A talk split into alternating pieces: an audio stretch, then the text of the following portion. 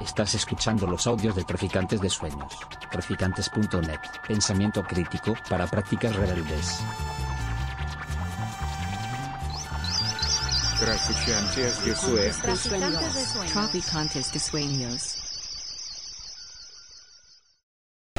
En primer lugar, muchas gracias por, por venir al, acto de presentación de, este libro, sobre todo en una tarde tan veraniega que puede, aparecer, que puede apetecer otro tipo de actividades, sino en, en estar en, este caso en una librería eh, eh, debatiendo o hablando y escuchando sobre, sobre cuestiones quizá algo más, eh, más teóricas o, o, de nuestro pasado, sí que es cierto, más presente. En, el acto de, de presentación, bueno, pues hemos tenido la suerte de de contar eh, con Rosa Pardo, eh, profesora titular en, de Historia Contemporánea en, en, la UNED y gran especialista sobre cuestiones relacionadas con la Guerra Fría y también con, con Arturo López Zapico, eh, profesor contratado doctor en, en la Universidad eh, Autónoma de Madrid y gran especialista pues, en la transición española, en, en cuestiones de, americanismo y antiamericanismo y también en, en relación de, de, España con las dictaduras eh, latinoamericanas. Entonces, bueno, pues lo primero que queríamos también es agradecerles eh, que hayan aceptado amablemente venir a debatir y, y, a conversar sobre este libro, ya no solo con, con nosotros, sino también con, con todos ustedes. Y por eso, en primer lugar, pues lo que haremos es cederle la palabra a, a ellos para que bueno, hablen de, del contexto, de las cosas, eh, de, ciertas pinceladas que, que, puedan servir para acercarnos al libro, eh, para en una segunda parte pues tomar la palabra. En primer lugar eh, Julia Guayo, eh, editora del, del libro, para hablar sobre el porqué de este libro. Y en mi caso cerraré el, las intervenciones hablando también de por qué surge la idea de, de este libro. Entonces, bueno, pues termino como, como he empezado agradeciéndoles eh, el estar hoy aquí, también a, todos los eh, que están aquí en, la mesa, a la editorial Comares y, a todas las instituciones, eh, proyectos de investigación que, que, han participado y que han colaborado y que al fin y al cabo han hecho posible este libro. Muchas gracias y cedo la palabra a la profesora Rosa Pardo. Buenas tardes, es un verdadero placer estar aquí con, amigos, eh, todos los de la mesa lo son, así que, bueno, lo que eh, lo que yo voy a contar eh, tiene sentido en mi doble condición de historiadora de las relaciones con Estados Unidos y quizá también de testigo. Y, en esos dos ámbitos es en los que, con los que yo voy a hacer eh, algunas reflexiones so, sobre el libro. Hoy tenemos muy clara la función de la OTAN y el paraguas defensivo que supone, máxime con, con la guerra de Ucrania a las puertas, pero eso no sucedía entre 1979 y 1986 y se puede decir que tampoco hubo mucho interés por aclararlo, hasta, muy tarde, si es que alguna vez se aclaró. Entonces, eh, bueno, pues eh, yo voy a hablar sobre todo un poco de cómo se enmarca el libro en los estudios de Guerra Fría y en el contexto en el que se desarrollan los movimientos sociales que aparecen en, el libro. El libro yo creo que, refleja muy bien los avances, como decía, que han experimentado los estudios de Guerra Fría en, las últimas décadas. Eh, por una parte, ampliando el, objetivo geográfico. Antes eran Estados Unidos, eh, la Unión Soviética y el escenario central de Europa, digamos, eh, Alemania y demás. Y eso se amplió al, sur global, en este caso, a un escenario descentralizado como era el Mediterráneo, que no había tenido tanto interés previamente. Y luego, sobre todo, los estudios de Guerra Fría han, ampliado enfoques, eh, centrándose sobre todo en, el ámbito cultural e ideológico. En ese sentido, eh, a partir de los últimos años se considera casi tan central como el enfrentamiento geopolítico. Es lo que Leffler llamó la lucha por el alma de la humanidad, ganar las mentes y los corazones, eh, ganar las mentes y los corazones para un modelo de desarrollo científico que podía ser el eh, liberal capitalista o el comunista. Y en ese sentido, por lo tanto, eh, la guerra la Guerra Fría se lleva a todos los ámbitos, se lleva al ámbito cultural, científico, deportivo, económico, sindical, en fin, esos son los otros enfoques. Y también hay una ampliación de actores. En ese mismo sentido, pues aparecen ya o se presta atención actores que pueden ser líderes sindicales, científicos sociales, economistas, también artistas, gestores culturales, eh, eh, sectores de eh, mujeres que se movilizan, el impacto sobre la infancia. Es decir, hay múltiples actores que aparecen ahora nuevos en los estudios de Guerra Fría.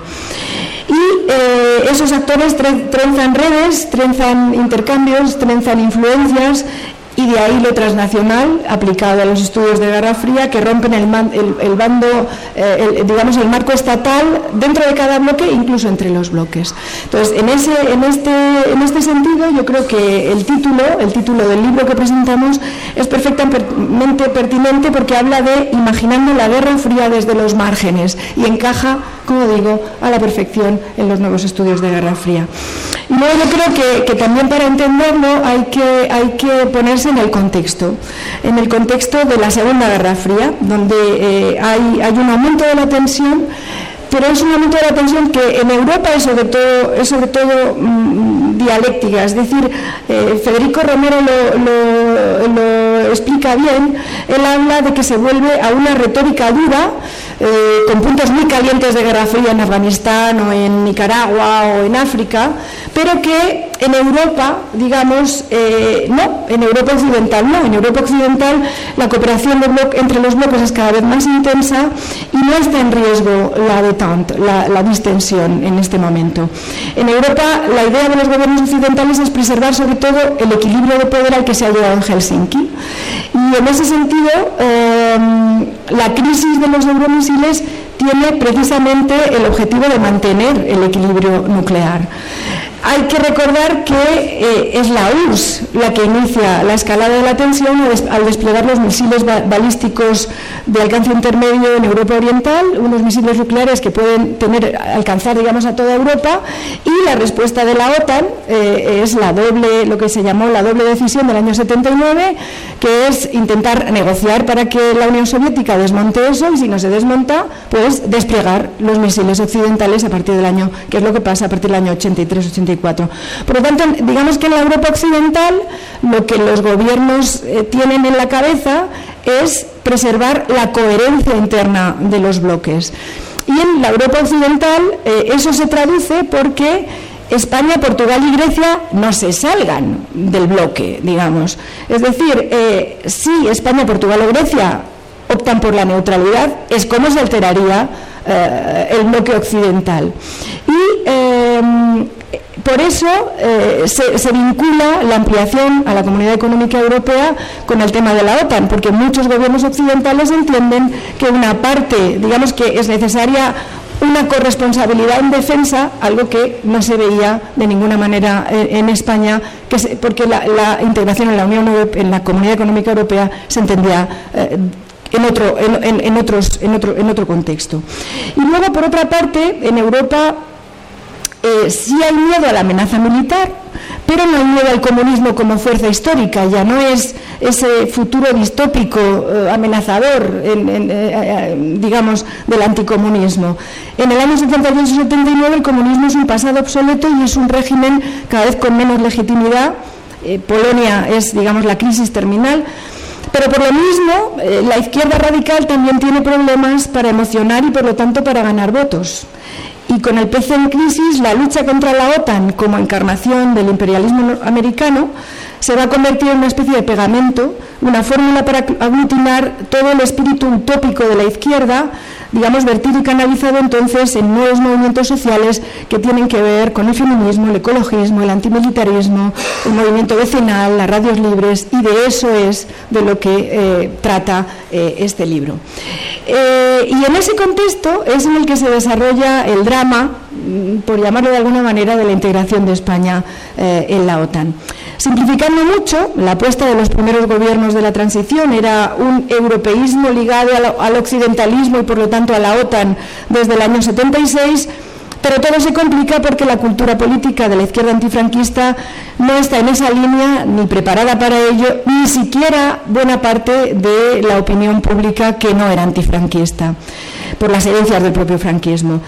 Suárez teme la ruptura del consenso básico de la elaboración de la Constitución del 78 y por eso eh, no plantea el tema de la OTAN y a eso se une su propia herencia neutralista que viene de la política exterior franquista de los años 60 y solo el 23F, como sabemos, acelera ese proceso. Entre tanto, como muy bien explica Alan Granadino en su capítulo, el PSOE, en una posición coherente, pide un referéndum, estamos, insisto, en el año 78-79, eh, porque se considera que también hay que democratizar eh, la política exterior y de seguridad y defiende una neutralidad activa en el modelo de Suecia y de Finlandia, eh, planteando que si España entra en la OTAN altera el equilibrio entre los bloques.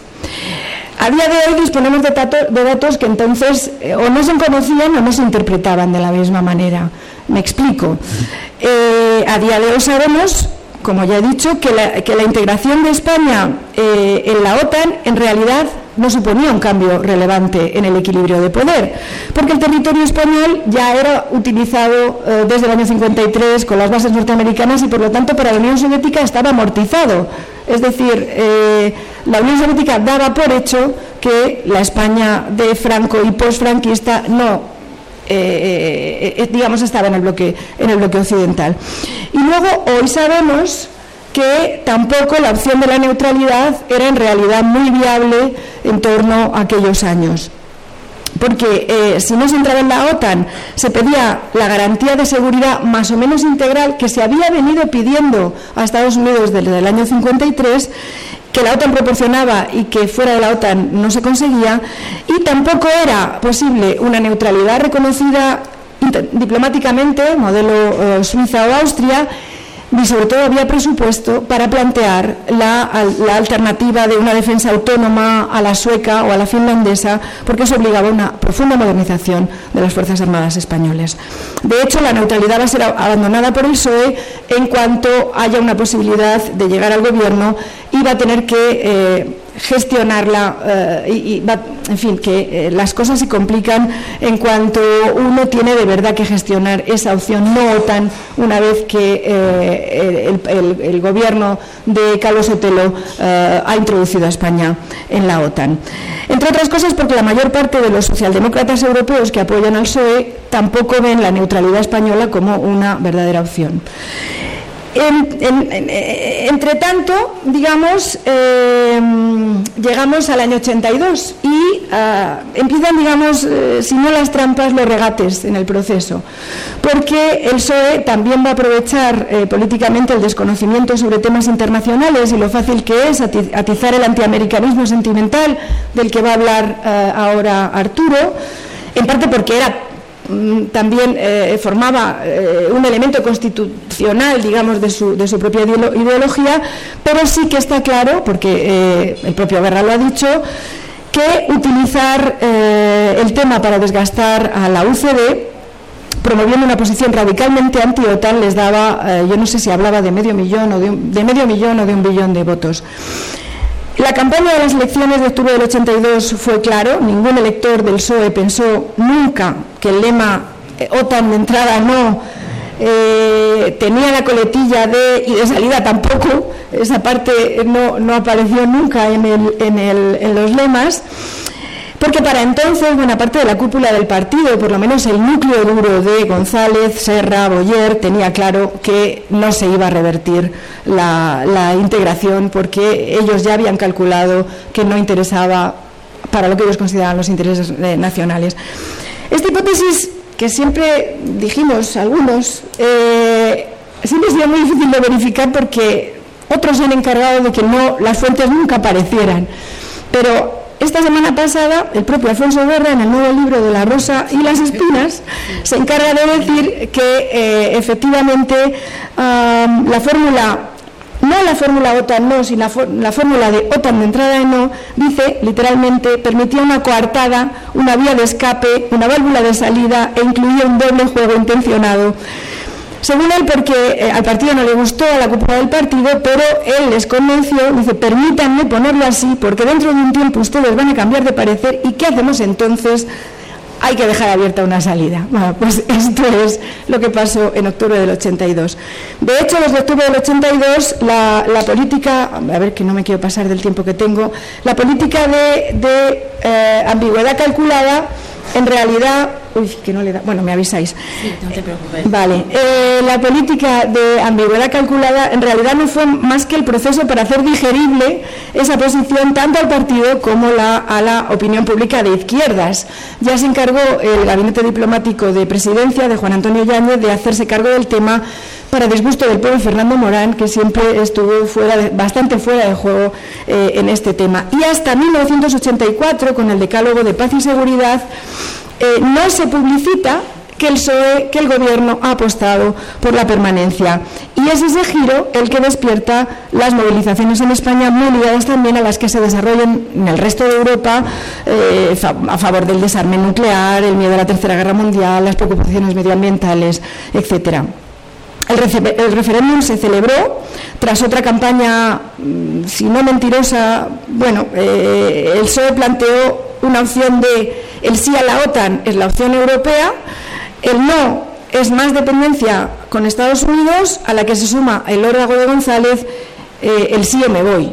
Eh, y gana. Entonces, eh, para responder, hay, una pregunta que, los editores plantean en, el prólogo del libro sobre si la sociedad española en los 80 se había vuelto apática, se había desmovilizado después del 23F. En fin, yo respondo más como testigo histórico que aquí que como, que como historiadora por los mil años que ella no va teniendo. Yo creo que, eh, que no, que, que, que al menos entre 1982 y 1986 eh, la sociedad española no se había desmovilizado.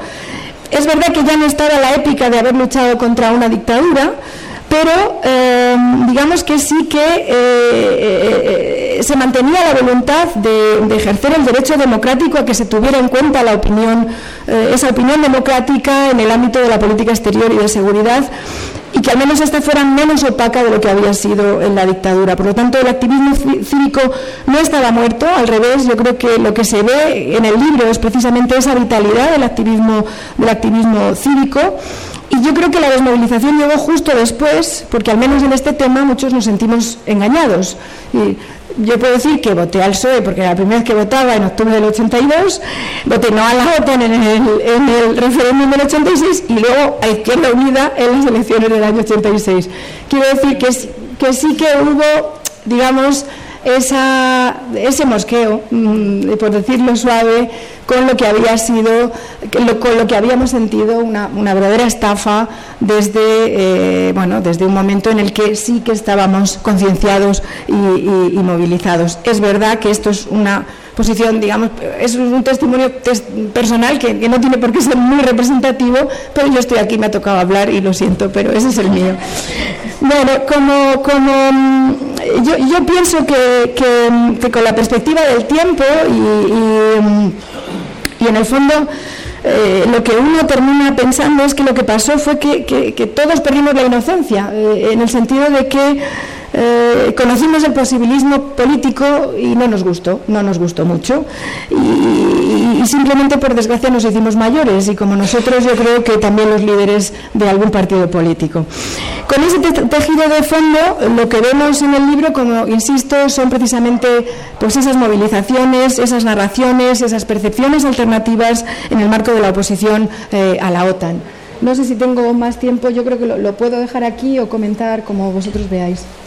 Vale, si quieres pasamos a Arturo y luego en el debate, que espero que haya un debate, pues comentamos más vale, cosas. Muchísimas gracias. Nada. Bueno, pues muchísimas gracias. Buenas tardes a todas y a todos. Es un placer estar aquí en Traficantes de Sueños, una librería pues de referencia presentando este libro con los editores, con, con Sergio y con Julia. Gracias también por haberme invitado a formar parte de la, de la obra en su momento y Quizás en, mi caso, pues eh, después de haber escuchado a, Rosa, mi intervención va a ser un tanto más deslavazada, menos, digamos, va a representar menos ese contexto, esa eh, mirada ¿no? más eh, ordenada, sino que me voy a centrar más en ese ámbito de las percepciones y los sentimientos que están dentro de esta obra.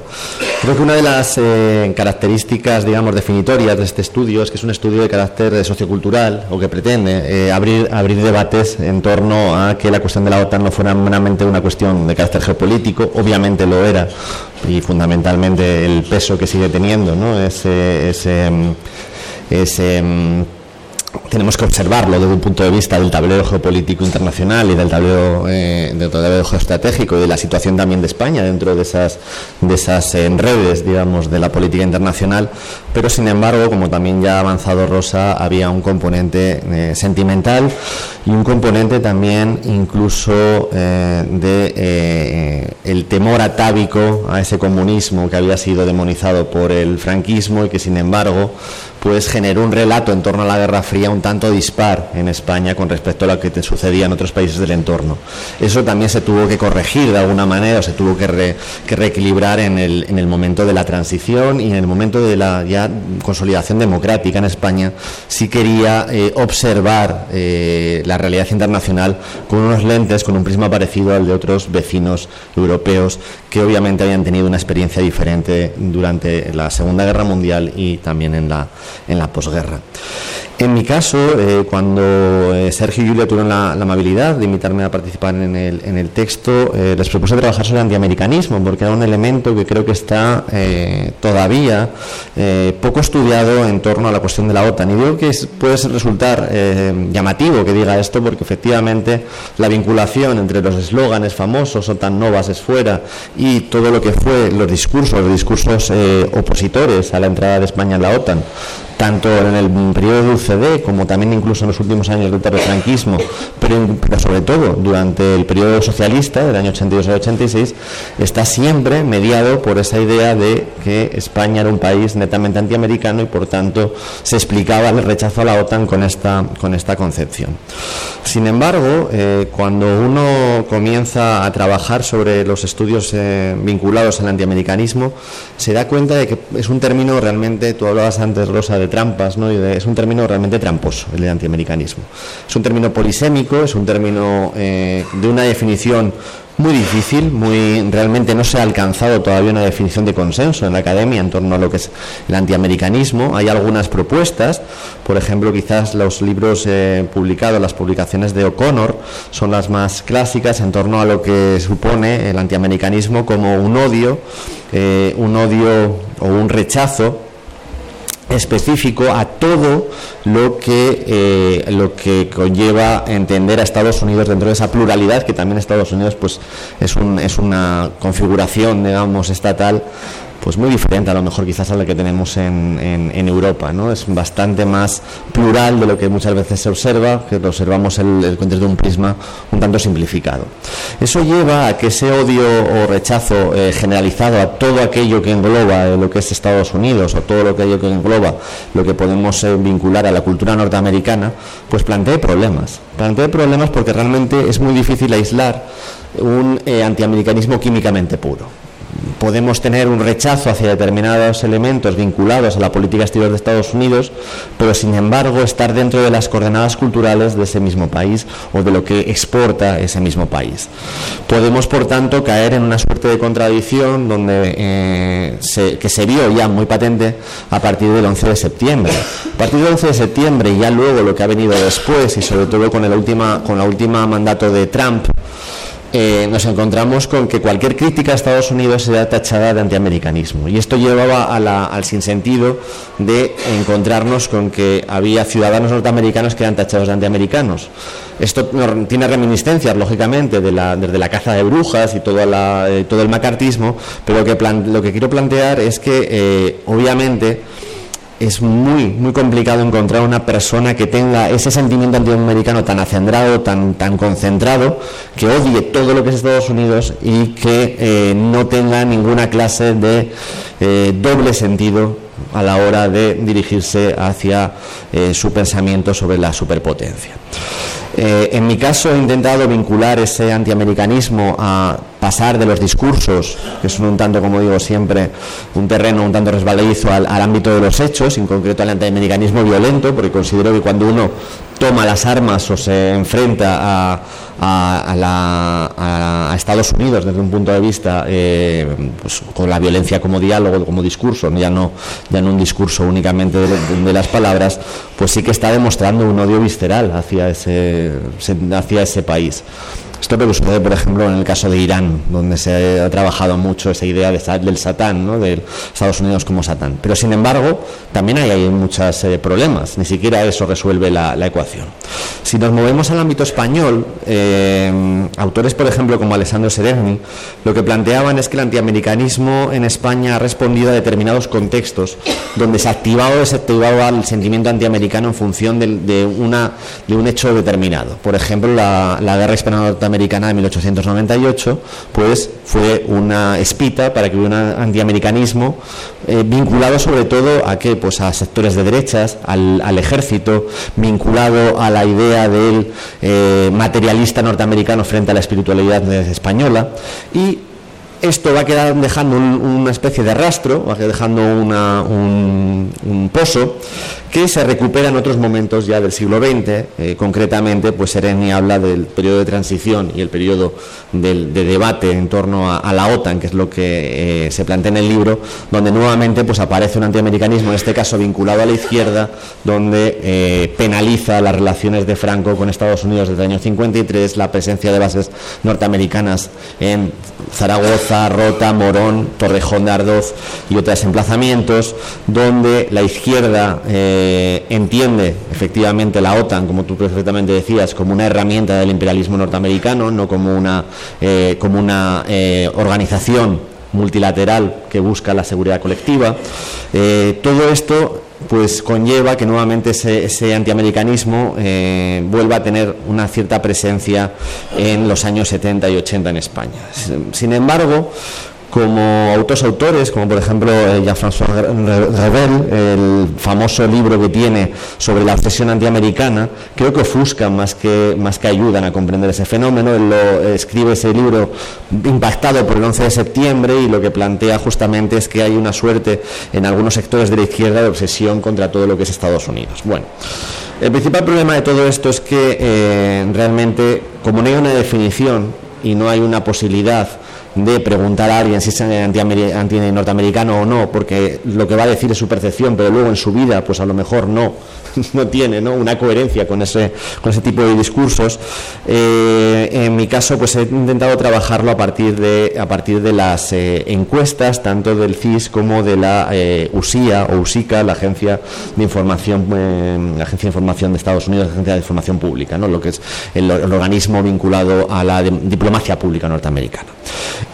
Y realmente los datos son bastante sorprendentes, porque eh, el saldo que yo mm, trato de, justificar en el libro, el, saldo que arrojan estas, que creo que arrojan estas encuestas es, en primer lugar, que lo que había en la sociedad española no era un antiamericanismo eh, mm, informado, sino que lo que había era un gran desconocimiento sobre la política exterior y sobre las claves, digamos, de la Guerra Fría. Eso se plantea sobre todo cuando se entiende que eh, mucha, mucha gente de las, de las encuestadas, tanto por los norteamericanos como por los eh, servicios de, eh, demoscópicos españoles, no sabían realmente qué era la OTAN, no tenían claro qué era la OTAN. Curiosamente sí que tenían una visión mucho más favorable a las comunidades europeas, aunque también habría que ver qué era lo que ellos entendían por Europa en aquel momento, pero sin embargo había esa diferencia. Esto nos lleva a que eh, sí que había un rechazo a, las bases, a la presencia de bases y sobre todo si las encuestas se realizaban cerca de ciudades donde, como Madrid o Zaragoza, como digo, tenían bases eh, en las proximidades, pero no tanto a Estados Unidos como país. Eh, de hecho, curiosamente, aunque es cierto que en algunas encuestas se plantea que Estados Unidos es una amenaza para la seguridad, dentro de un marco donde España era socio de Estados Unidos, quisiera o no, desde los acuerdos del 53 y sus sucesivas renovaciones.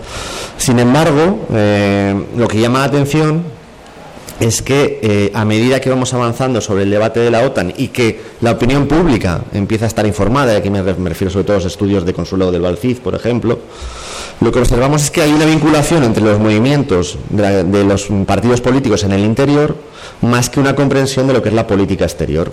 Entonces es cierto que en las oleadas, por ejemplo, que van del CIS del 84 al 86, se ve perfectamente que esa estrategia del Partido Socialista, del decálogo y de ir vinculando, ¿no?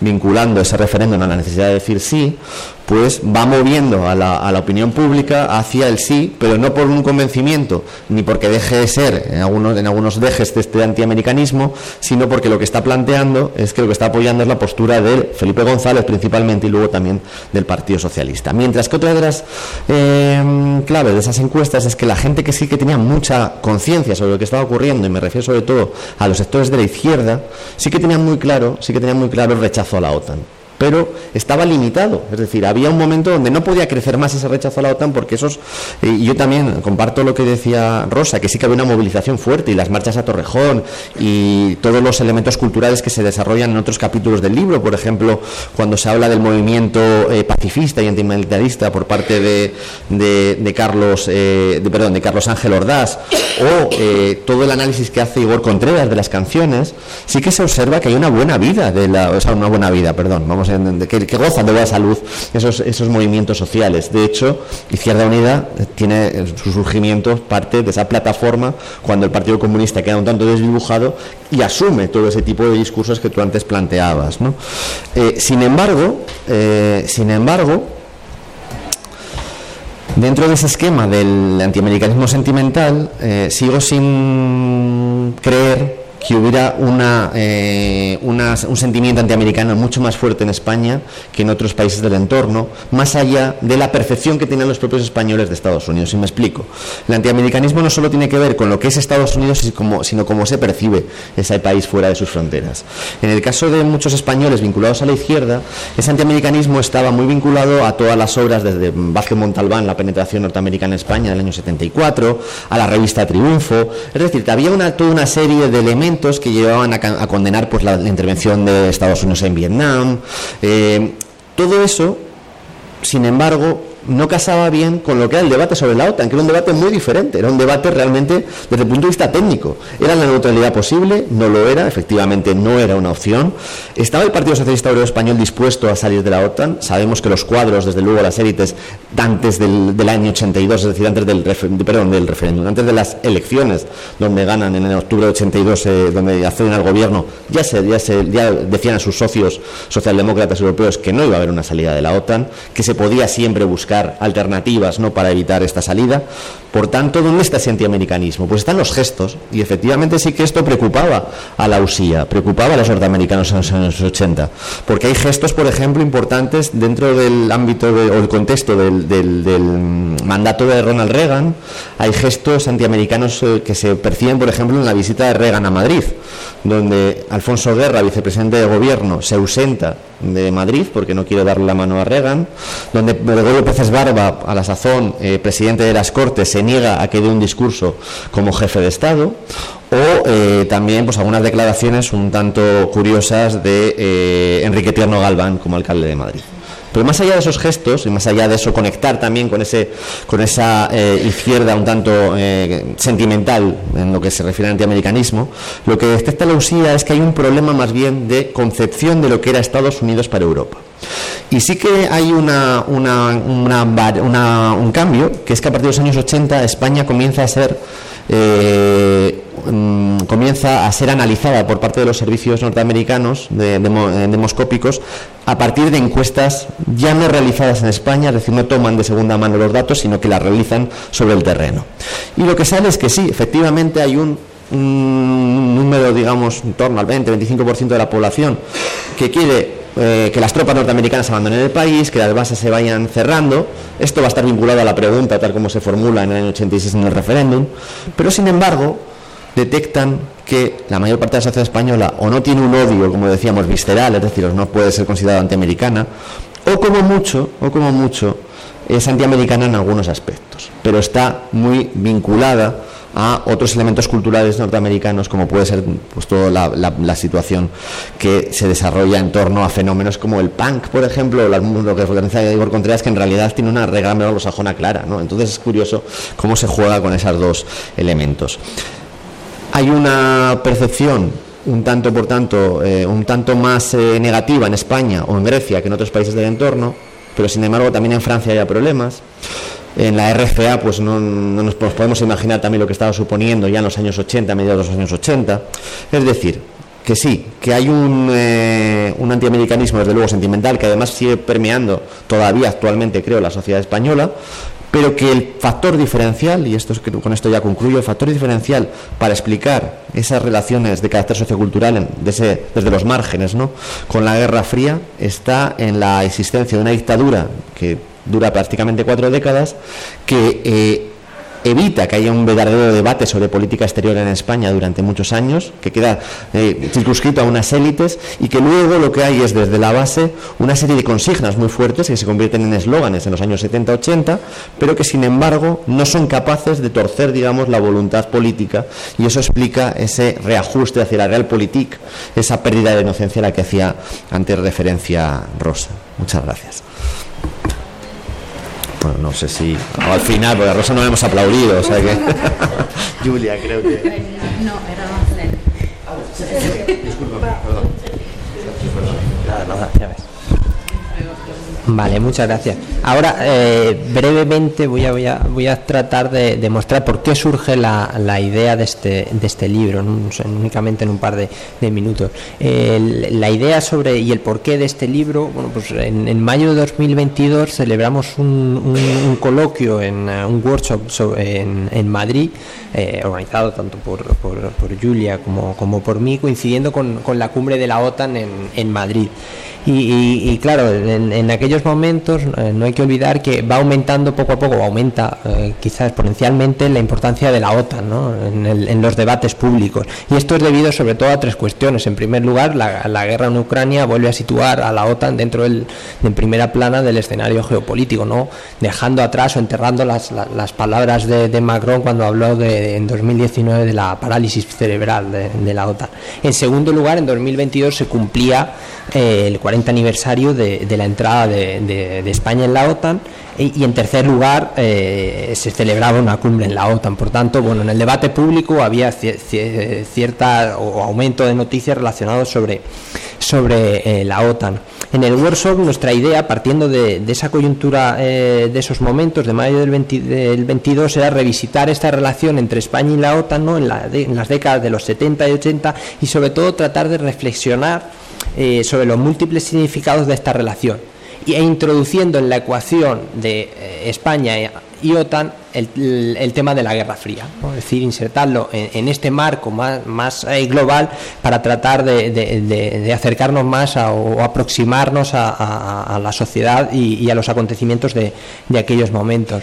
En, el, eh, en, la llamada ¿no? Eh, a, investigadores e investigadoras para participar en el, en el, en el workshop, lo que, lo que pudimos comprobar o lo que sirvió de alguna manera esa llamada fue para comprobar cuál era la agenda de investigación en esos momentos y cuál es la agenda de investigación actualmente, es decir, cuáles son los temas que preocupaban o que suscitaban interés entre los investigadores. Y ahí habría dos grandes líneas eh, eh, eh, de trabajo. Por una parte, relacionadas con historia de las relaciones internacionales, es decir, ver cómo diferentes países se comportaron o vieron, analizaron la entrada de España en la OTAN y en segundo lugar, ver el comportamiento de la sociedad. ¿no?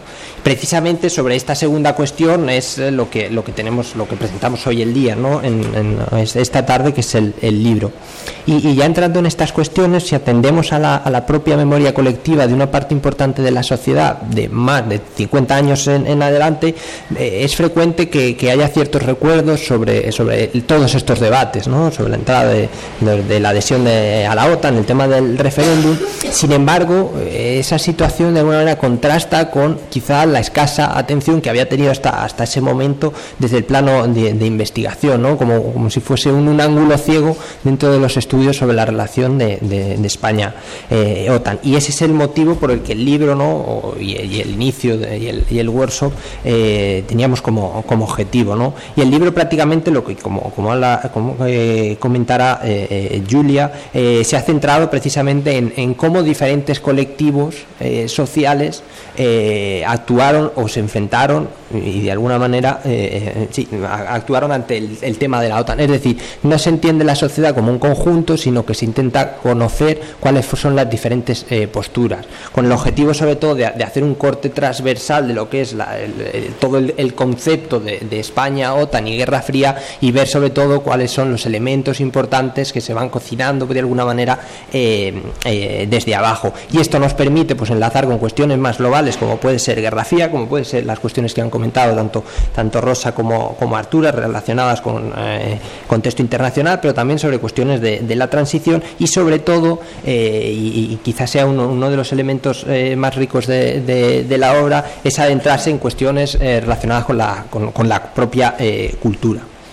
ya por ir cerrando, el libro está compuesto por 10 capítulos y entre ellos pues, destaca la importancia del estudio sobre los imaginarios colectivos que había sobre la Unión Soviética, también sobre eh, Estados Unidos, el antiamericanismo, las conexiones eh, con la OTAN de las que acaban de hablar, también la visión, en, este caso del, Partido Socialista, no centrada en el referéndum, que quizás sí que estaba más analizada, sino en un periodo algo más eh, largo, desde los años 70 hasta los 80, para ver realmente cómo se produce todo, todo ese cambio, una visión de género mostrando la importancia de de, las mujeres dentro de los eh, colectivos eh, por la paz y luego otros eh, artículos, por una parte centrados en movimientos sociales, tanto el servicio militar como el, tema de los ecologistas.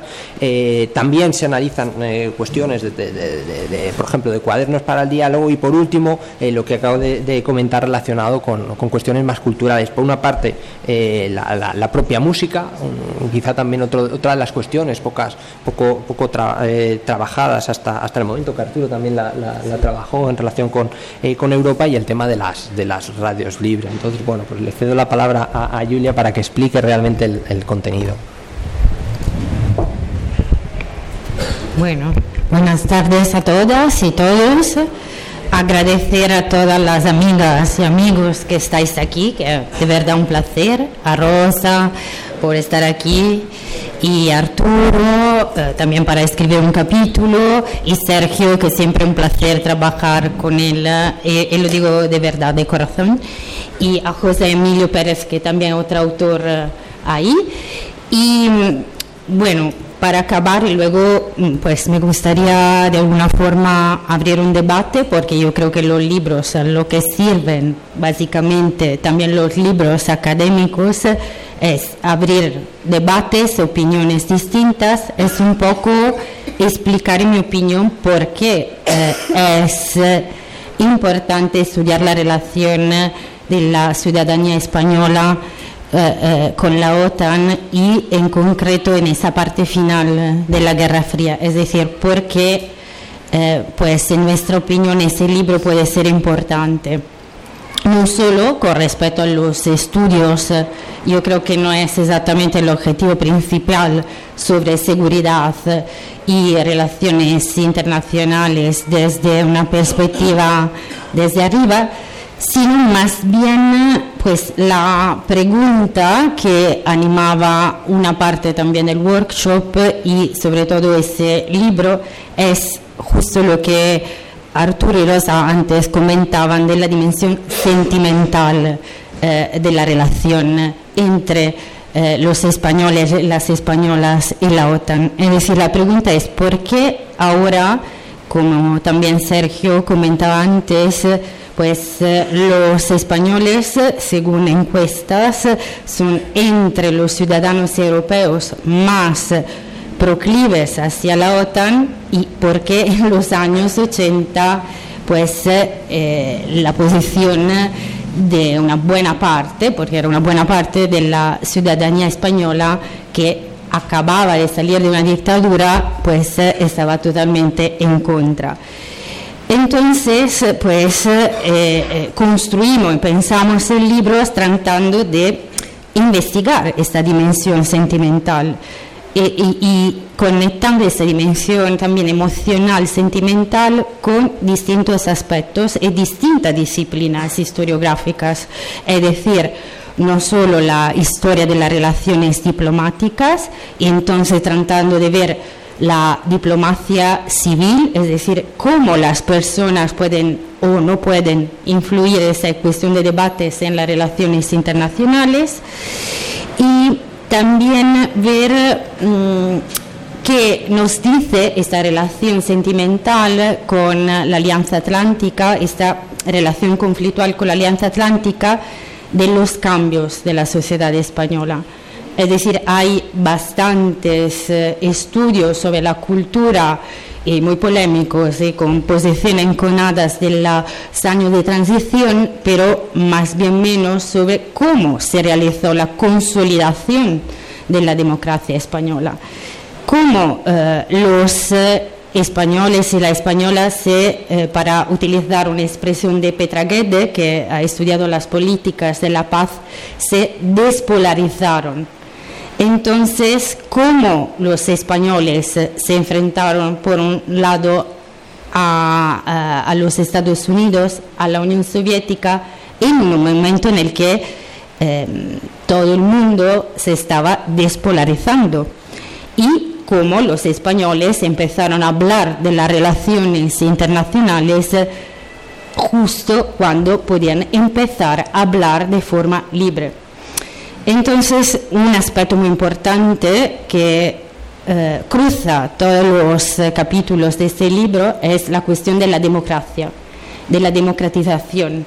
Es decir, a través de las relaciones internacionales y la reflexión sobre las relaciones internacionales, y no solo la dimensión interior, eh, la política interior del país, fue una escuela para aprender la democracia y todos los capítulos del libro, desde la radio libres eh, hasta eh, la perspectiva de género, porque eh, como antes Sergio comentaba, la cuestión de la relación entre mujer y paz es una dimensión central, em, pues se encuentra en todos estos capítulos. Y otra pregunta, que es un poco la pregunta que siempre sale cuando en los eh, encuentros como esto hablamos de movimientos por la paz, es efectivamente, y eso a lo mejor para abrir el debate puede ser una cuestión, cuánto influyeron estos grupos. Es decir, mm, buena parte de la historiografía española hasta ahora se habla como de estos movimientos como el final eh, de las utopias de la transición, el final del antifranquismo, como una etapa final de algo, mm, no tan claro, pero como el final de algo. Mm, yo creo que nuestra posición más bien no es que fueron el final por supuesto, como bien han explicado mm, mis compañeros antes, tienen muchos aspectos eh, de las culturas eh, antifranquistas, pero es cierto que abren también algo nuevo, una nueva relación eh, entre feminismo y sociedad, una nueva relación con la política, es decir, eh, con respecto a eh, em, algunas actitudes de estos movimientos, yo creo que anticipan algunos aspectos de la antipolítica actual, es decir, eh, tratar de alejarse de la hegemonía de los partidos políticos.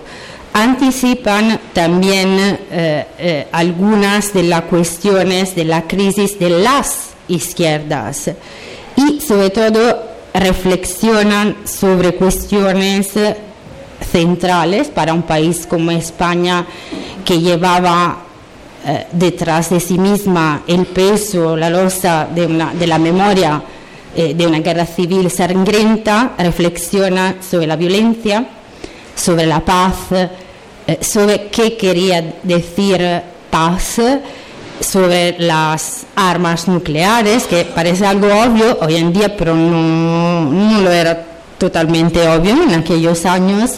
Y entonces pues mm, para acabar el objetivo central es ver cómo esos movimientos más que influir directamente en la realpolitik eh, más bien influyeron en, la, eh, en los valores en, en, el bien, en el mal, obviamente, como todos los procesos eh, históricos.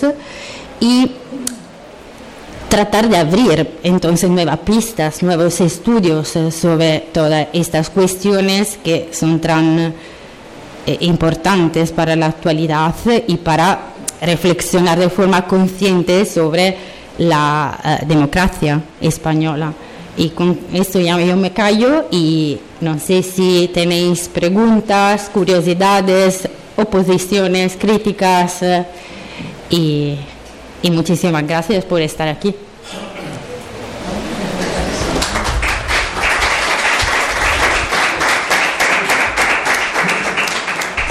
Bueno, buenas tardes. Muchísimas gracias a los cuatro por esta magnífica presentación, introducción, no solo de libros, sino que de las complejas dinámicas de estos años 80.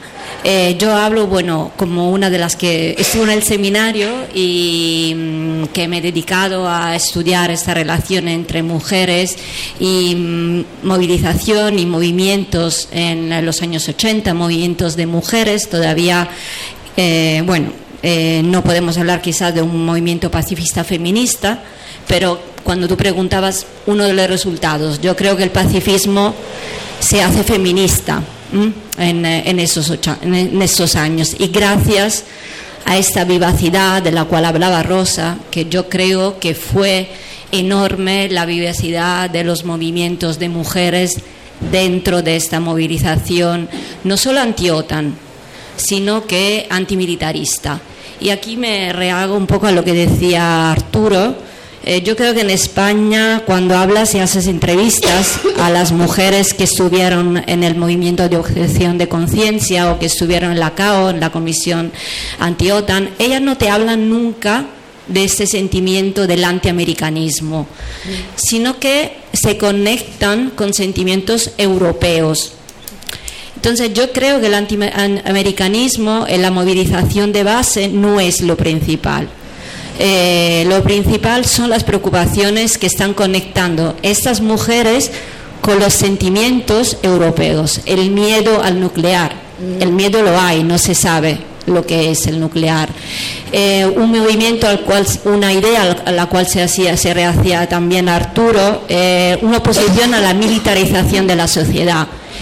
Y, y en un cierto sentido lo que se quiere es hacer que en los 80 se pague lo que España ha hecho en el franquismo, apoyar y estar apoyado por Estados Unidos.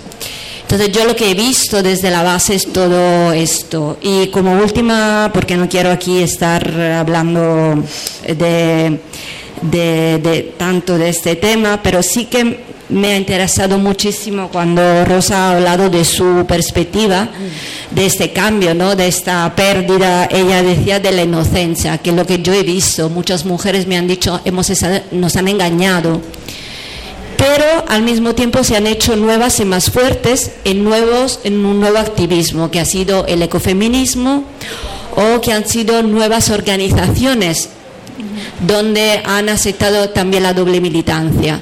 Entonces yo creo, para contestar por último lo que es la, respuesta, la pregunta que hace Julia, que siempre nos hacemos, esos movimientos han tenido fuerza, sí, la han tenido, porque se han transformado, han transformado los movimientos sociales en algo distinto.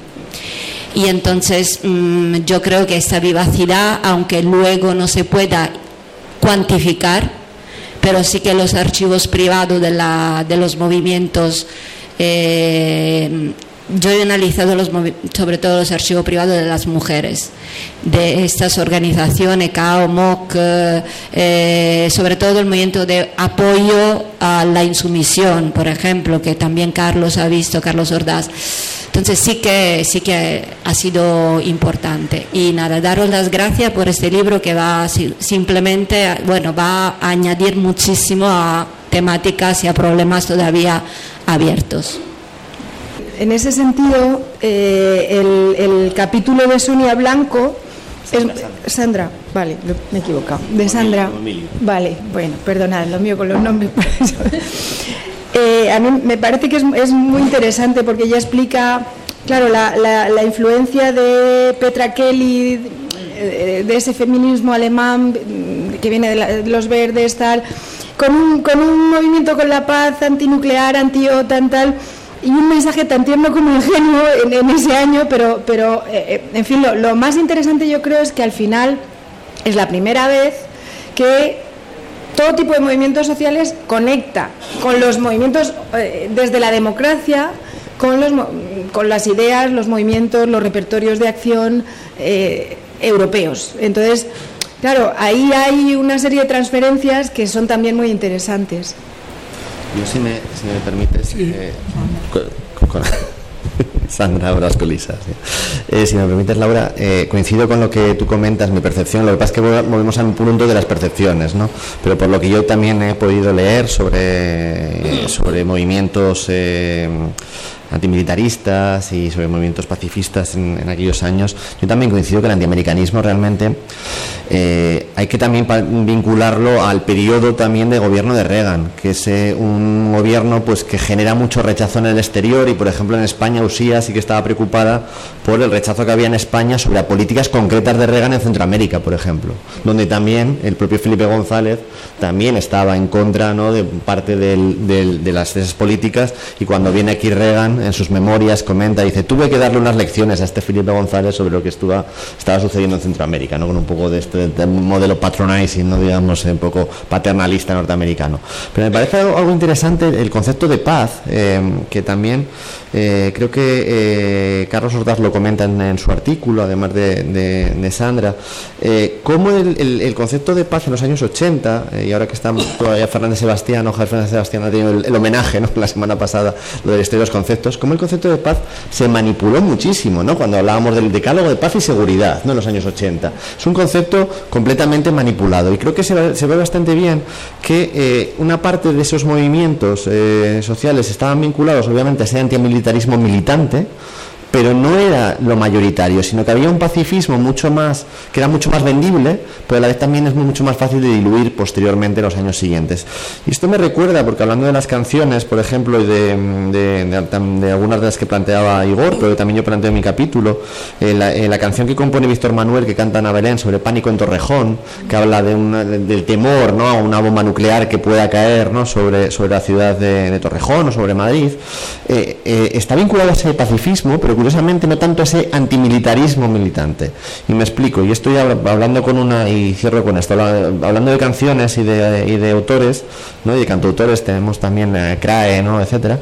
Em, como decía Sabina en algún momento, decía que hay que condenar todas las muertes, dice hay que condenar todas las muertes hasta la, hasta la natural, ¿no? Hasta la muerte natural, ¿no? Hasta la muerte por, por causas naturales. Pues es algo parecido. El pacifismo es tan amplio ¿no? ese concepto que no se centra en, una, en, la clave de cómo España había entrado dentro de las lógicas militares de, eh, ese occidente liderado por Estados Unidos. Y eso conlleva que haya luego en los años 90, pues creo que una cierta desafección también hacia ese pacifismo porque ha sido apropiado el término paz dentro de los propios discursos de seguridad y defensa. ¿no? Entonces creo que también hay que, hay que contemplar también esa pérdida de inocencia incluso también en, otras, en otros discursos, aunque se refuercen por otro lado hacia otros, pues el ecofeminismo como tú planteabas. ¿no? Estoy totalmente de acuerdo. ¿Sí? Sí. Vale, puedo hablar. Eh, sí, eh, quería, vamos, eh, hacer, hablar un poco sobre lo que has hablado tú sobre el antiamericanismo en la izquierda radical, vamos a decir, que has atribuido a lecturas de eh, Montalbán o algo así, ¿no? o a falta de conocimiento de la política de los Estados Unidos. ¿no? Yo creo que no éramos unos profundos conocedores. Estoy hablando como testigo participante de la izquierda radical que alimentaba los movimientos anteriores. ¿eh? O sea, yo creo que no éramos unos, o sea, no profundizábamos mucho en la política, en los objetivos estratégicos de la política de Estados Unidos que desplegaba en todo el mundo, pero sí teníamos una memoria histórica. Nosotros nos habíamos politizado con la memoria de las intervenciones de los Estados Unidos desde el 54 en Guatemala, eh, pasando por Chile, pasando por el Vietnam, por la guerra de Vietnam unos años antes. Entonces era la política de los Estados Unidos. O sea, que eh, eh, yo sí sé, vamos, sí creo que ese arraigo de sentimiento norteamericano en toda la población es más difícil de definir, pero sí puedo definir las ideas que nosotros alimentábamos. Eh, y el contexto influye mucho, porque, como bien has dicho ahora, estaba Reagan en el poder. Pero es que yo creo que algo de antiamericanismo continúa luego cuando en 2003 tenemos una de las mayores manifestaciones cuando la guerra del Golfo también. ¿eh? Y luego, muy bien, la pregunta esa me parece interesantísima. ¿Por qué cambia eh, la actitud de la gente ante la OTAN posteriormente? Porque hay gente que se desgañita hoy en sacar manifestaciones contra la OTAN y consiguen solo sacar unos cientos de personas. Porque la gente percibe también unos cambios que se están dando. A mí me parece que lo de Trump en Estados Unidos es decisivo. La gente empieza a ver que la política de los Estados Unidos, que no es algo homogéneo, persistente, eterna, eh, a través de los siglos, sino que cambia. Y que mañana, si Trump llega al gobierno, pues resulta que pueden, eh, que pueden ayudar a Rusia en la guerra con Ucrania. Yo creo que la gente eh, percibe eso. O sea, percibe eso y entonces pues ve con, una mirada mucho más crítica ese ese lema antiotano y que alguna gente va a ahí. ¿Eh? Muchísimas gracias. Si me permite, eh, estoy totalmente de acuerdo con el planteamiento. De hecho, yo mm, creo que posiblemente me he explicado mal. Cuando decía que había una mm, falta de conocimiento era desde un punto de vista de la sociedad en general. Sin embargo, aquellos grupos movilizados, claro que, como es el caso ¿no? de, vamos a llamar una izquierda radical, una izquierda comprometida, etcétera, claro que había una formación y ahí sí que había un, entendimiento que podía estar mediado, lógicamente, por cuestiones ideológicas, pero que por supuesto que era eh, un factor diferencial a la hora de conocer lo que, lo que se estaba, frente a lo que estaba manifestando, o, las, o las críticas que se hacían a la política exterior norteamericana o a la, a la propia OTAN, que en gran parte de la población. Yo me refería más bien a ese desconocimiento generalizado donde se trabajaba sobre todo con grandes, eh, grandes brochazos, con tópicos y donde efectivamente coincido que hay elementos muy determinantes como por ejemplo el golpe del año 73 que se cumplen ahora 50 años en Chile que obviamente pues eh, se identificó desde una manera, de una manera muy rápida la, política norteamericana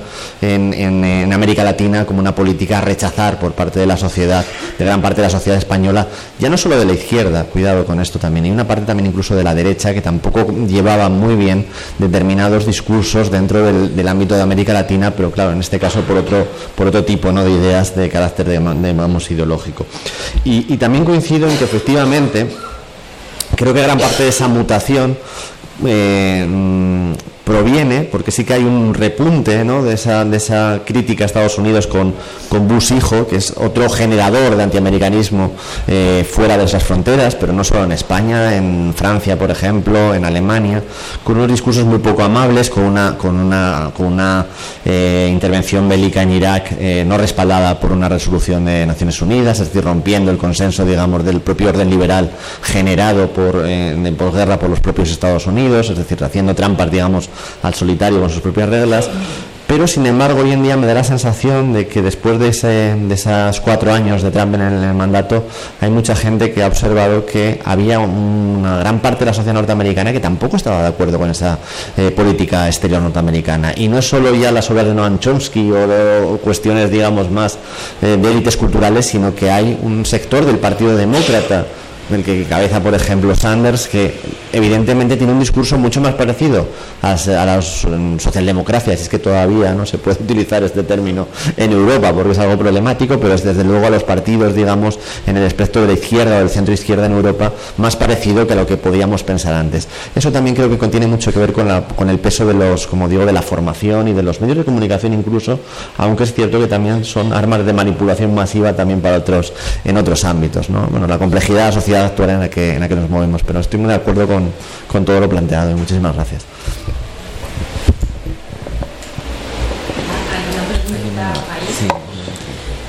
Hola, vamos a ver, buenas tardes.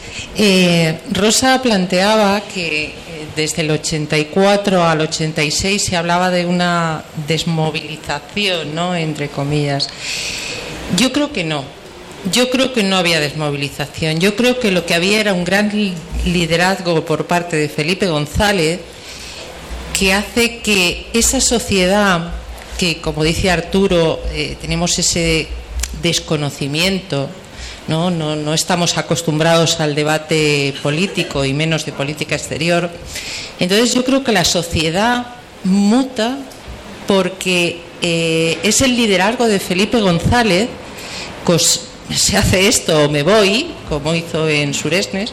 Entonces yo apuesto a que nos dejamos llevar, yo la primera, porque yo, yo no cambié mi voto, yo seguí votando a Felipe González, yo apuesto porque eh, fue ese liderazgo el que cambia la opinión de la sociedad. Yo estoy convencida de ello. Ahora eh, hay otros, eh, no sé, yo creo que ahora no es que nos manipularan, sino que veníamos de una dictadura y entonces estábamos un poco cegados, algunas, lo reconozco. Entonces yo apuesto porque esa mutación es, eh, Felipe González el que, el que la consigue. Entrar al gobierno con un no a la OTAN y cuando hace un referéndum así a la OTAN lo gana porque es Felipe González. Entonces, esa es mi opinión y espero a la expectativa de leer este libro, desde luego. Muchas gracias. No, sin duda.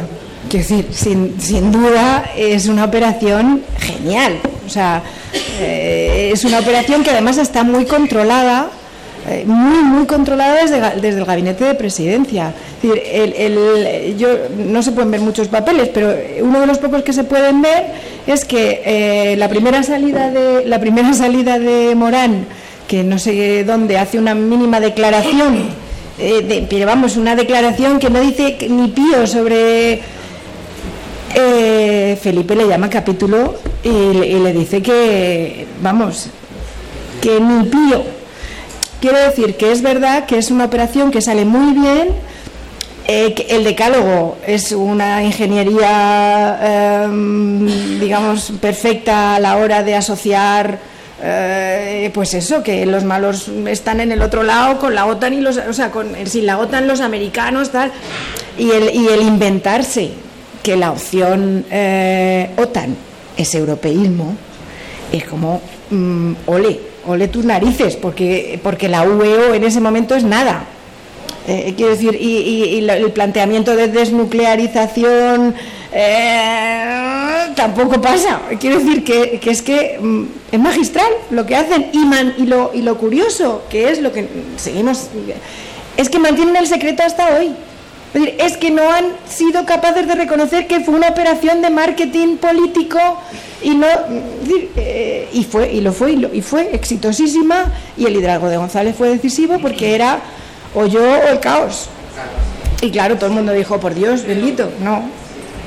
Sí, puedo decir una cosa que efectivamente, por ejemplo, en el archivo del Ministerio de Cultura, que a veces es un archivo que no se considera mucho, hay varios documentos sobre toda la campaña y efectivamente está todo muy bien controlado con encuestas sobre por qué y estudios, es decir, que analizaron bien por qué a los españoles no gustaba tanto o no gustaba totalmente la OTAN. Y, y ahí se puede ver muy bien, había discursos como y se comprometieron de verdad mucho la televisión también española y también a través de los archivos, por ejemplo, de los activistas revés, cómo tuvieron dificultad a veces en tener Uh, bueno, el país tiene una actitud con respecto a otro periódico más bien, uh, pues da espacio, pero la televisión española es más bien complicado para toda parte.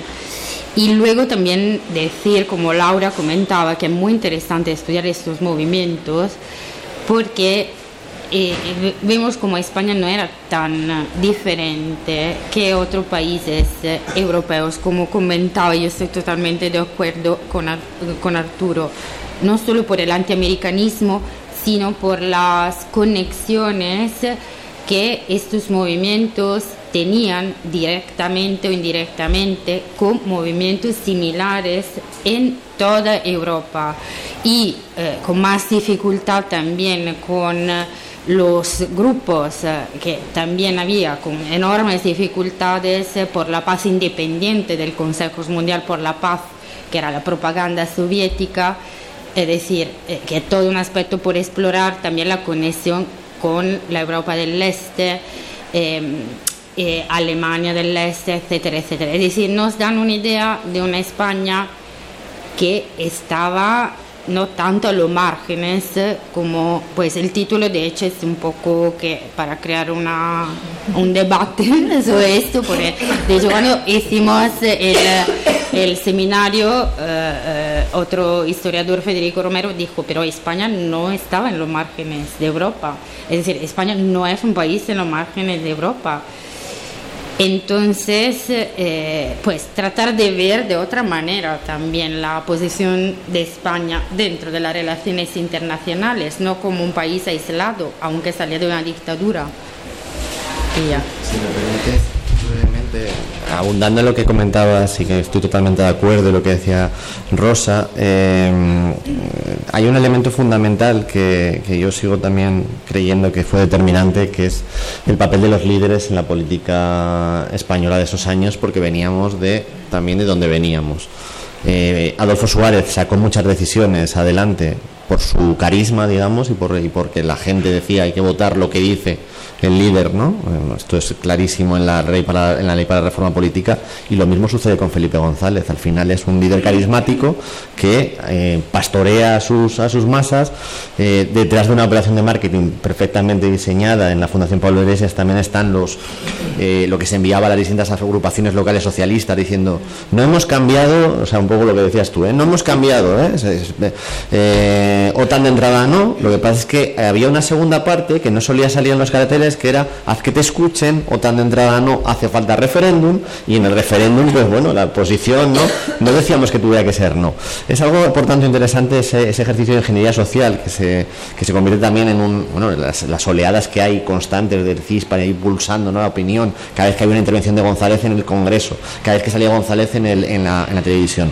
Y ya para concluir, para aportar un pequeño dato, eh, estoy trabajando en un capítulo también para, para Sergio Que espero cerrar a tiempo, sobre sobre, justamente Estados Unidos, eh, una segunda parte, pero más esto más de, relaciones internacionales sobre Estados Unidos y este referéndum de la OTAN, y sobre todo la Embajada y el Departamento de Estado. Y las, eh, eh, las entrevistas que tenía los líderes socialistas o gente del entorno de González, o el propio González con el embajador, eran muy tranquilizadoras porque la embajada no entendía, el departamento de Estado de la embajada entendían por qué hacían el referéndum. Estaban cabreadísimos diciendo que tenían que, evitar eh, arriesgar a que pudiera ganar el no. Y González y la cúpula del Partido Socialista de trasladaban no os preocupéis, primero porque vamos a sacar adelante el referéndum, aunque va, aunque va a costar, y, decía, me, voy a dejar la piel, digamos, y va a ser el precio que voy a pagar pero por otro lado dice, no hay ningún problema. Esa, esa amenaza, digamos, de me voy y quién va a gobernar el, caos, ¿no? que es una, una amenaza a la sociedad española que plantea Felipe González, porque tenemos que recordar que Alianza Popular no, que tenía que ser un apoyo ¿no? al sí al referéndum, estaba eh, promoviendo la abstención o quería que cayera el gobierno el gobierno socialista, otra cosa que también desde la embajada no comprendían, decían, pero a Fraga, ¿qué le ha pasado? O sea, ¿qué le pasa a este hombre que está defendiendo lo contrario de lo que tenía que defender? Y eh, lo que decía González es, no os preocupéis, incluso en el caso de que todo descarrile, tenemos un plan B, y el plan B es que este, este referéndum no lo vamos a considerar vinculante a mí me parece maravilloso, pero es que lo reconoce plenamente. No, no, va a ser un referéndum vinculante. Con lo que lo que haremos es retocar un poco la cosa y ganar tiempo para volver a convocar otro referéndum y ganarlo, ¿no? O sea que no había ninguna posibilidad con el, con el gobierno socialista de salir de la OTAN. Ninguna, ninguna posibilidad, ninguna posibilidad. Sí, muchas gracias. Eh, quería sacar a colación una serie de hitos o de situaciones eh, que vivimos en España bastante antes del año 80 que pudieran dar explicación o fe del por qué somos tradicionalmente o éramos tradicionalmente un país antiamericanista. Lo, lo, aparco un poquitín porque a tenor de lo que se ha hablado en la última intervención quisiera apuntar tres cosas. La primera es sobre el liderazgo de González. El liderazgo de González mm, se nos suele olvidar que no es que él nos haya metido en la OTAN, nos metió Calvo Sotelo. Entonces, comprendamos que es mucho más sencillo promover que es mejor ya no salir, ya que estamos dentro, ya para qué, y lo que nos podemos perder. No, no, es más fácil apostar, evidentemente, por permanecer, que es de lo que iba el referéndum, con lo cual se ponía muy difícil al orden. No. Y González, con su liderado, pues se lavaba la cara de lo que había dicho anteriormente. ¿no? Entonces, esto hay que matizarlo. Luego, en segundo lugar, sobre Reagan. Antes de Reagan hubo muchos presidentes. Antes de Reagan hubo muchos presidentes. ¿Vamos a establecer una relación Reagan-OTAN para explicar por qué España entró en la OTAN? Lo dejo ahí. Y la tercera es lo de que España no es un país marginal. No es un país marginal, era un país marginal. Y cuando todo esto sucede, es en un periodo que estamos saliendo de esa marginalidad. Una marginalidad que por, eh, digamos, mm, por acceder a la democracia hay que pagar un precio. No seamos tontos. Para los intereses norteamericanos, permanecer, eh, o sea, eh, estar como estábamos con el Tratado de las Bases, a ellos les parecía más que suficiente. Era un señuelo eso de que como está Franco y no hay democracia, esta gente no puede entrar en la OTAN como tampoco podíamos entrar en la Comunidad Económica Europea. ¿eh? Es una buena excusa. Sin embargo, Portugal, que no era democrática, estaba en la OTAN desde el 49. Grecia, que no era democrática, estaba en la OTAN desde el 49. ¿Qué papel secundario realmente es lo que nos tenemos que preguntar los españoles? ¿Qué ha sido nuestro país durante aquella época? Antes de Reagan y antes de González. Eso es lo que habría que plantearse. Y entonces, hilvanando con esto, que se me ha ocurrido a tenor de lo, como he dicho antes, de lo expresado en esta última intervención y contestaciones, me voy a limitar simplemente a señalar, como decía, unos hitos o unas situaciones en esas tres décadas anteriores que pueden muy bien explicar, a mi modesto juicio, pueden muy bien explicar el antiamericanismo español. El primero sería aquel que no solamente el Reino Unido o Francia les interesaba un pepino que en España hubiera democracia después de la derrota del eje. No. Aquello fue una cosa que tragaron y entendieron que, la España de Franco era, aunque no haya democracia, es bueno mantenerla ahí. No vayamos a, cometer alguna cosa que no proceda históricamente, después de, de haber quedado como había quedado España. Estados Unidos estaba sumado a esto de manera absoluta. Y la política Truman así, no digo que expresamente lo digan los papeles, pero así se puede entender, en el marco de la política, de la doctrina Truman, mejor dicho, así se puede entender. Mientras que en, en Europa hubo un plan Marshall, aquí no recibimos nada. Remitámonos a la película de Berlanga, porque somos un país berlanguiano. ¿eh? En los márgenes somos un país berlanguiano, que a lo mejor es por donde habría que abordar nuestra reciente historia. Y tenemos que estar agradecidos a un país llamado Argentina, que mm, nos sacó un poco las castañas del fuego cuando todavía había cartillas de racionamiento. Creo que fue en el 49 cuando se terminaron. Con lo cual, USA no quería que aquí hubiera democracia. Con lo cual ya hay un primer punto que señalo como razones para el antiamericanismo. En el 53 era el pacto necesario para consolidar el franquismo. Evidentemente ya se acabó cualquier veleidad democrática y nos instalan las bases. Y señalo en este momento el segundo motivo. ¿Quién quiere tener bases aéreas en un, en un, en un periodo de guerra fría a dos o tres kilómetros de Morón a dos o tres kilómetros de Zaragoza, a, un kilómetro de Torrejón. ¿Quién quiere tener eso? Razón para ser antiamericano. Una tercera podría ser, aunque yo creo que hay muchas, que, hay muchas, hay otras muchas, sería la simpatía tradicional, no lo olvidemos, con los pueblos sudamericanos. Somos pueblos, se dice que somos pueblos hermanos y yo creo que es cierto. Y entonces las simpatías hacia todos esos países que desde los años 70 no han hecho más que padecer golpes de Estado provocados y vulnerando cualquier principio democrático y adhiriéndolos a un, a un hegemonismo imperialista que para mí particularmente no tiene nombre, puede ser un tercer motivo por el cual seamos antiamericanos. Un cuarto también, aunque guarda relación con las bases, es, nos acordamos de la bomba de Palomares, ¿Cómo no vamos a ser los españoles antiamericanos si se caen unas bombas nucleares ahí en Almería? Que además se nos oculta, como era lógico en aquellos tiempos. Y bueno, ya digo que por no gastar tiempo, hay muchos más motivos para explicar esto. Simplemente recordar que, por favor, cuando hablemos del antiamericanismo, mmm, no hagamos una eh, abstracción o paréntesis de lo que es la historia de España. Vamos a situarla entre el año 50 y el 75, ese tercer cuarto de siglo, que es una España, curiosamente, para que todavía vivamos gente de aquella generación, bastante poco tratada. Investiguemos por ahí. Porque yo modestamente tengo que decir que en esta charla de hoy veo como un corte, no sé por qué, en el 80. Eh, Rosa eh, ha dicho al principio que las causas de la guerra de los misiles de Norteamérica, de Reagan, eh, es porque efectivamente la Unión Soviética desarrolló los SS-20 muy cerca de, de, su, de su ámbito y a solo 5.000 kilómetros más o menos pues podían caer misiles. Yo realmente me planteo, aunque esto ya se sale un poco del coloquio y voy a terminar ya, realmente en los años 70 Estados Unidos no estaba practicando una política expansionista por todo el mundo. Que resulta que ese sea el motivo por el cual Reagan desarrolla la guerra de las galaxias y se inicia la conocida como Segunda Guerra Fría. Son preguntas que dejo en el aire, nada más. ¿Vas tú o yo? Como quieras. Bueno, yo, yo, yo, rápidamente, porque se nos hace tarde, eh, yo creo que todo es un poco más complicado de, de eso.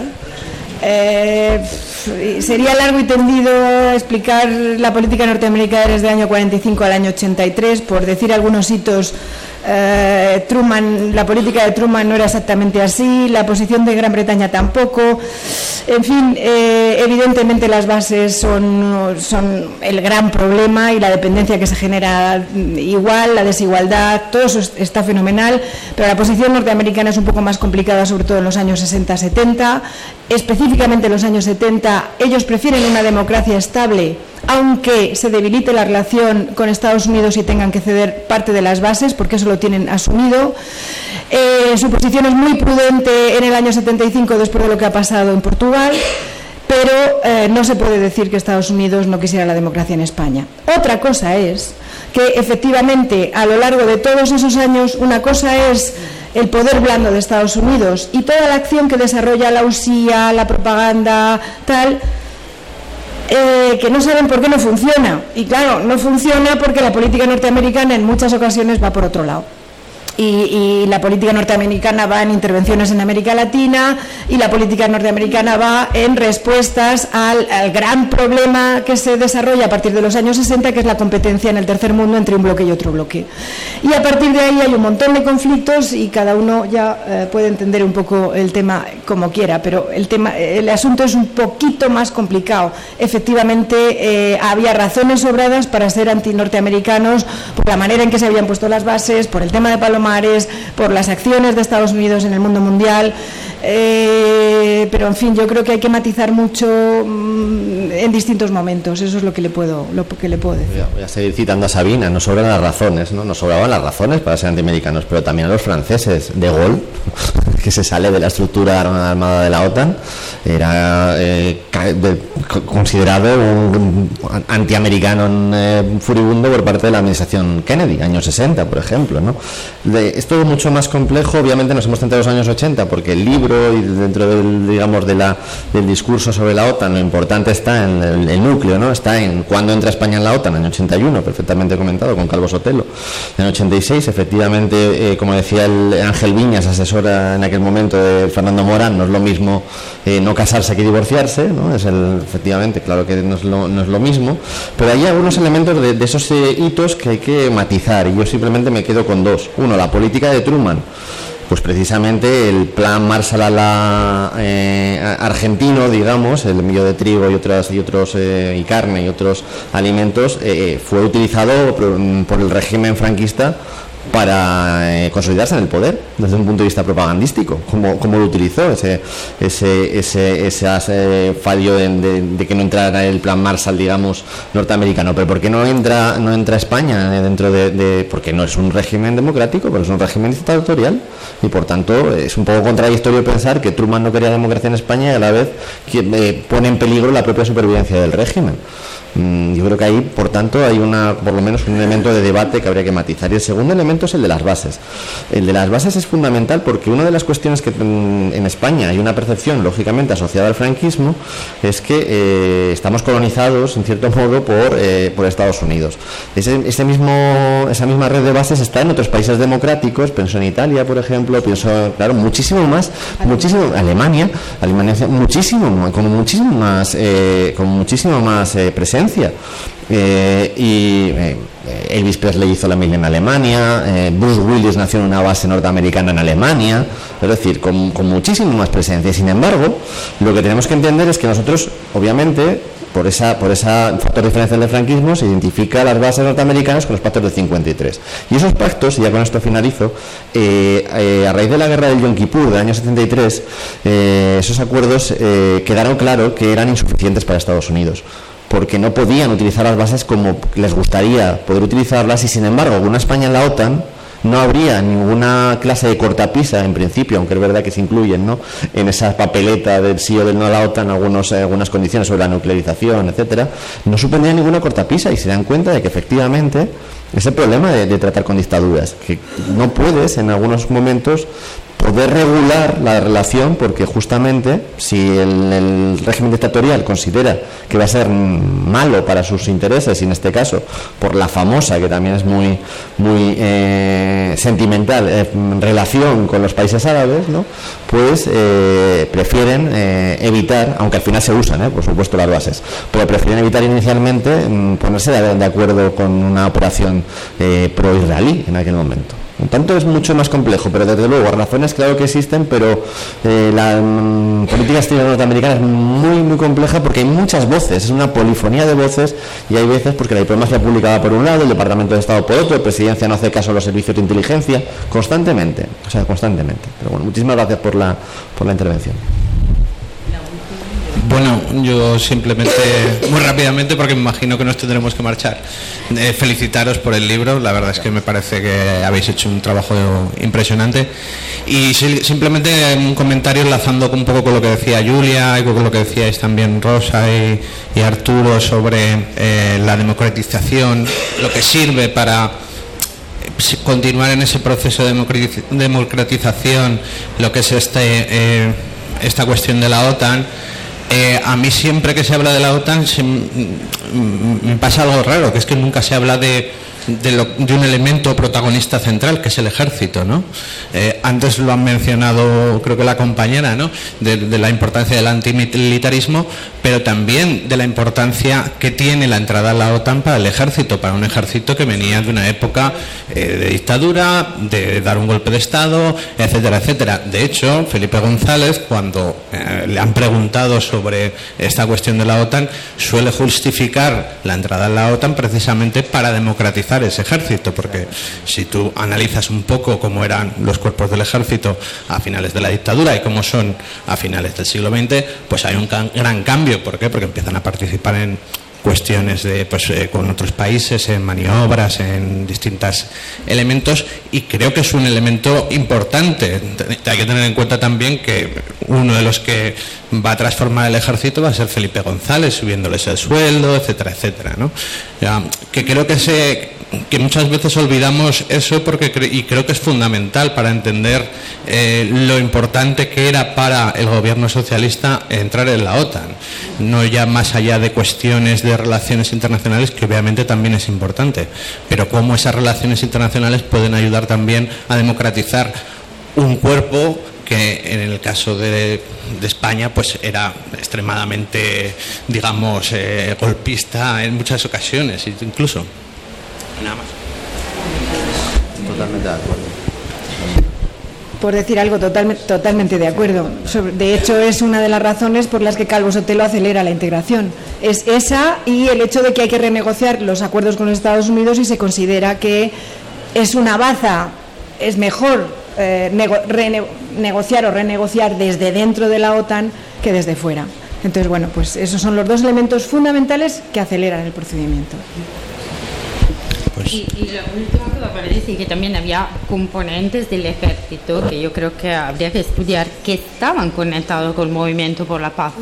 Es decir, que es todo un aspecto que sigue sin estudiarse que, eh, digamos, empiezan también los primeros estudios sobre cultura de la paz, etcétera, etcétera. Entonces, por un lado y por el otro también. Es decir, que el ejército efectivamente es una, eh, fundamental el antimilitarismo y todo lo que también Laura estaba comentando. Creo que tenemos que y acabar porque pues son las 8 y 40 y creo que tienen que cerrar la librería. vale, pues, pues nada, cerramos como hemos empezado.